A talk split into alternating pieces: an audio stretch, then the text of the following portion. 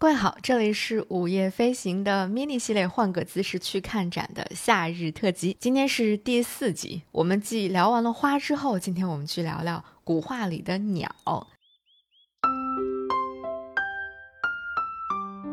其实最近呢这几年，我觉得身边有很多朋友开始陆陆续续加入了观鸟的队伍。观鸟的确是一件趣味无边的事情。那今天我们就先去古画当中看看那些非常有趣的飞鸟们。首先要跟大家分享的，可能是整个文博圈里面我觉得最知名的一只鸟，或最知名的一只鹦鹉，那就是宋徽宗笔下的五色鹦鹉。五色鹦鹉图是我们今天要分享的第一幅作品，它现在被收藏在了波士顿美术馆里面。这幅五色鹦鹉图呢，是北宋的宋徽宗的一幅绢本的设色画啊。虽然它的原作被收藏在了波士顿美术馆，但是今天如果你去国家博物馆，它会有一个名叫《圣盛世修典》的中国历代绘画大戏成果展，在这个展上面也能够看到五色鹦鹉图的一幅非常精致的复制作品。虽然这幅作品非常的有名，不过可能当你看到这幅作品的时候，会对它的尺幅有一些小小的惊讶。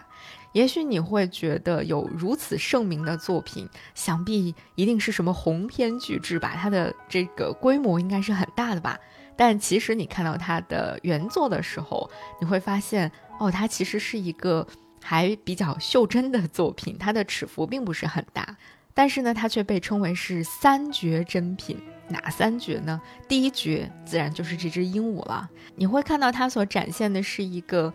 嗯，春光明媚之时，白色的杏花次第开放的这么一个场景当中，有一只非常稀有品种的鹦鹉站立在了斜斜的树枝上面。它既有一点点憨萌，同时又有一点俏皮，无忧无虑的样子，真的让人看起来特别特别的惬意。包括绘制这幅作品的宋徽宗吧。我想他可能也在画这幅画的时候，寄托了自己的某一些情感在这只鹦鹉身上。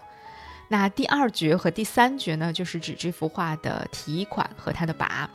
因为在他的卷首呢，有清代的宋洛的一个隶书的题款，在题款的前段有一段是宋徽宗用他最独特的瘦金体书写的一首小诗，讲述的就是这只五色鹦鹉的故事。那后来呢？人们都纷纷的猜想说，宋徽宗在书写这只小鸟能够自由飞翔的时候，也可能是在表达自己对于自由的一种深深的向往吧。那除了这个画面之外呢？宋徽宗的瘦金体，我觉得可能是让人百看不厌的一个非常重要的部分吧。你会感受到那种，嗯，运笔的灵动、快捷、酣畅淋漓，而且笔锋的那种锋芒毕露，如同是。呃，所谓割金断玉一般的那种受尽而不失风骨的感觉，这大概就是身为皇帝自有的一种傲骨之气吧。总之，虽然这幅五色鹦鹉图的尺幅不大，但是它值得你反复去欣赏、去玩味、去体会的台前幕后的很多故事，还是非常非常决绝的。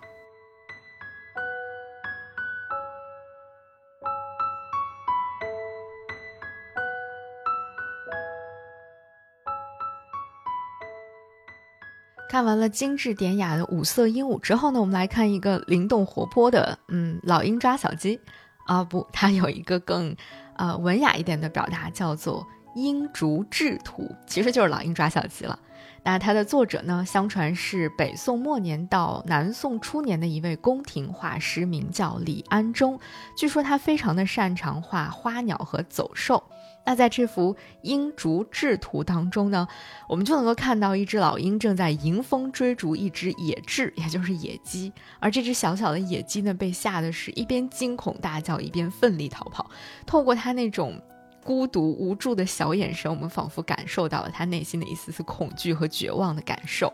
而他后面的这个鹰呢，就很不一样了，他的眼神直勾勾的在盯着自己的猎物，而且神情极为的沉着冷静，完全是一种。势在必得的样子，整个画面可以说非常的灵动活泼，而且很有生活情趣。那这幅作品呢，现在被收藏在了美国的西雅图美术馆里面。虽然它不是一幅非常有名的作品，但是就和我们之前分享的一些不是特别知名的作品一样，它自有自己的一些风范和它的细致入微、动人之处。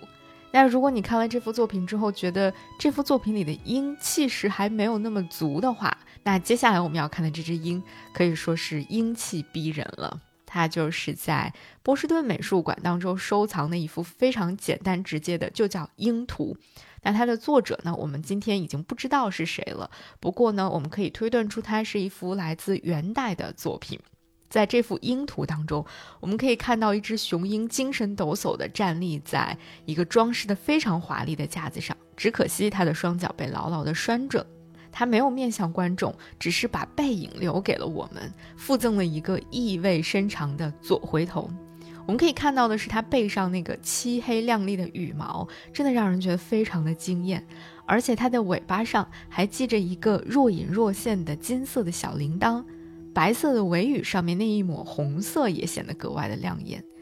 那其实，在元代的时候，鹰猎是非常非常盛行的一件事情。所以，在这幅鹰图当中出现的这只猎鹰，和之前传统画里面出现的那些在山野当中去啊追鸟、追兔子的鹰是完全不一样的。它是那种可以跟着人们一起出去去打猎的这样的一种鹰，所以它整个呈现出的气质风范是完全不一样的。我们来看看这幅图当中的这只鹰，它那种锐利、桀骜不驯的威猛的眼神，以及它这种留给我们的仅仅只是一个背影就能感受到的英勇雄健的身姿，处处透露着我不一样，我很高贵，我很与众不同，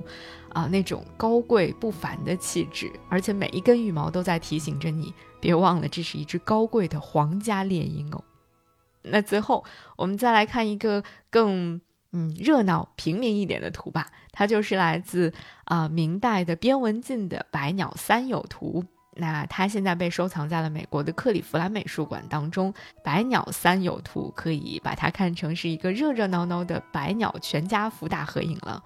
那这个是明代画家边文进最喜欢画的题材了。百鸟齐聚呢，本来就有一个非常吉祥的隐喻嘛。而这个三友呢，又常常象征着人的这种高尚的情操啊，所谓岁寒三友嘛。那我们来看看这个全家福里面都有谁啊？有四只喜鹊以及上百只的麻雀，叽叽喳喳的在这个梅花、松枝以及竹子之间来回的穿梭，显然已经开启了这个群聊模式。但是更神奇的是，这场群聊虽然是鸟多嘴杂，但是整个画面却并不会让人觉得很混乱，因为作者在这里通过了巧妙的构图设计，把喜鹊的位置进行了一些合理的分配，叽叽喳喳的麻雀呢也做到了很好的陪衬，让整个画面非常的和谐生动，而且呈现出了那种即使是在寒冬腊月里也非常热闹、有生命力的欣欣向荣的感觉。所以你看，即便是同为所谓花鸟鱼虫图，但是其中不同的作者、不同的身份啊，以及不同的鸟类、不同种类的鸟花，它们所呈现出的这种气质也是完全不一样的。而关于花鸟画当中的小心思，我们会在后面的节目当中继续跟大家来慢慢分享。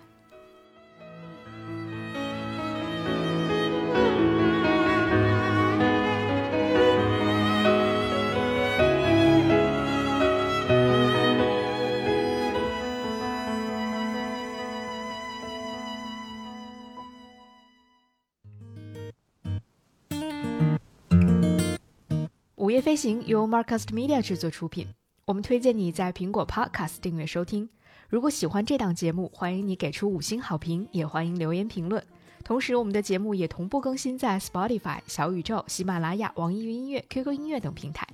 现在我们有属于听友们的飞行基地了，欢迎你在节目说明里查看入群方式，与更多听友们一起快乐飞行。同时，我们也欢迎有意向的品牌赞助支持这档节目，一起让世界变得更有趣一点。合作联系可发送邮件至 hello at marcusmedia.com。